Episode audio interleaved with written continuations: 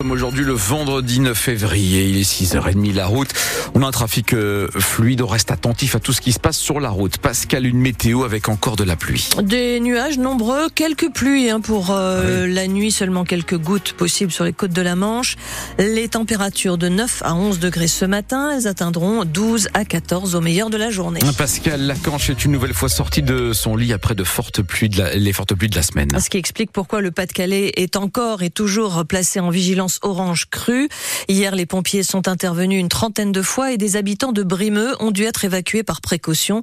Les inondations, troisième épisode, même si cela n'a rien de comparable avec novembre et janvier, un mois après sa nomination et sa première venue dans l'Audomarois, le Premier ministre Gabriel Attal était hier à la rencontre des habitants et des commerçants sinistrés à Blandec et à Longness. Il a annoncé une série de nouvelles mesures, jusqu'à 5000 euros d'aide pour les commerçants, 10 millions d'euros de plus pour que les collectivités puissent mener des travaux préventifs, et puis une mesure à destination des habitants obligés de quitter leur maison et actuellement relogés ailleurs. On doit continuer à agir pour celles et ceux qui ne peuvent pas encore regagner leur maison.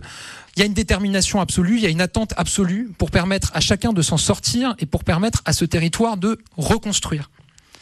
Pour tout le monde, le financement des relogements, il était prévu pour six mois. Mais évidemment, il ne faut pas qu'on rajoute un facteur de stress et d'angoisse en plus si jamais on, la situation dure. Je sais qu'il euh, y a un traumatisme et des craintes très fortes qui ont été laissées par ces deux épisodes. Je sais qu'elles sont réactivées à chaque fois qu'il pleut. Et moi, je suis conscient qu'il y a des gens qui disent voilà, moi j'ai été relogé, on m'a dit que c'était six mois, je vois le temps qui avance, je suis totalement angoissé sur comment ça va se passer à la fin. Et donc, je vous annonce que pour tous ceux qui n'auraient pas pu regagner leur domicile dans ce délai, l'État continuera à financer l'hébergement avec les collectivités. Donc, pour ceux qui n'auraient pas pu d'ici là retrouver leur logement, évidemment, on continuera à accompagner, même si normalement c'était pour six mois. Gabriel Attal qui a promis qu'il reviendrait tous les mois écouter les sinistrés, dit-il aussi longtemps que nécessaire. Bon, et puis euh, Gabriel Attal qui a désormais un gouvernement au complet. 20 ministres délégués et secrétaires d'État ont été nommés. On peut citer Nicole Belloubet à l'éducation nationale pour remplacer la très controversée Amélie Oudéa Castera qui reste toutefois en charge des sports et des JO. Patrice Vergrit, ancien maire de Dunkerque, ne reste pas au logement. Il est désormais ministre délégué au transport, un dossier qu'il maîtrise puisqu'il est à l'origine de la gratuité des transports publics à Dunkerque et qu'il préside actuellement euh, l'AFIT, l'agence de financement des infrastructures du transport. Le détail du gouvernement avec ses nouveaux membres est à retrouver sur le site de France Bleu. De la prison ferme a été requise hier contre quatre dirigeants de la mosquée de Villeneuve d'Ascq. qu'ils étaient poursuivis pour abus de confiance, blanchiment et pour trois d'entre eux également pour tentative d'escroquerie, à savoir des investissements locatifs interdits destinés à financer le centre islamique de Villeneuve d'Ascq et puis des prêts d'un montant total de 200 000 euros au lycée musulman Averroès de Lille. C'est la préfecture du Nord qui, en 2022, avait signalé un manque de transparence dans les bilans financiers. La procureure a dénoncé hier une gestion à la petite semaine et appelé à plus de démocratie dans les instances dirigeantes de ce lieu de culte.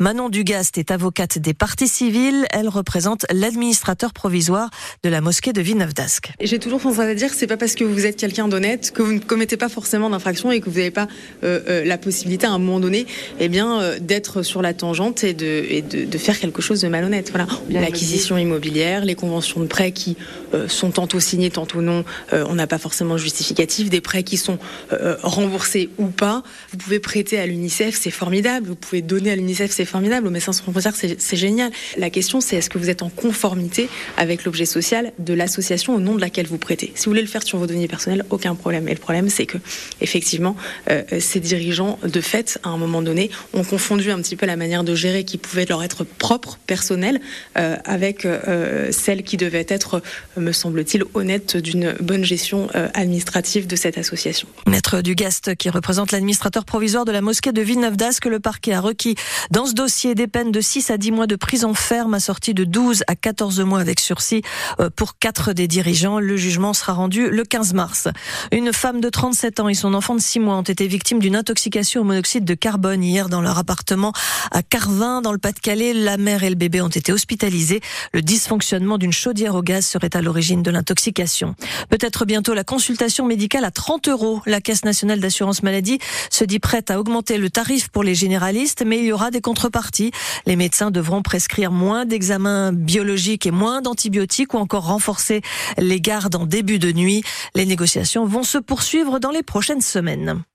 6h35 sur France Bleu Nord et Pascal, le dernier des matchs des huitièmes de finale de la Coupe de France a créé le suspense et a tenu toutes ses promesses. Oui, le FC Rouen, club de national, a éliminé hier soir l'AS Monaco qui évolue en Ligue 1. Les Normands se sont imposés à l'issue des tirs au but après un nul un partout à l'issue du temps réglementaire.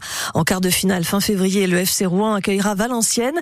Il y a un coup à jouer donc pour les nordistes. Les autres rencontres PSG Nice, Le Puy Rennes et Lyon Strasbourg. Et puis à peine arrivé déjà l'infirmerie le Serbe André Gilic, qui a disputé mercredi son premier match sous le maillot du LOSC, sera absent des terrains pendant au moins deux mois. Il est mal retombé lors d'un duel aérien lors du match de coupe contre Lyon. Fracture du péroné, il sera opéré aujourd'hui.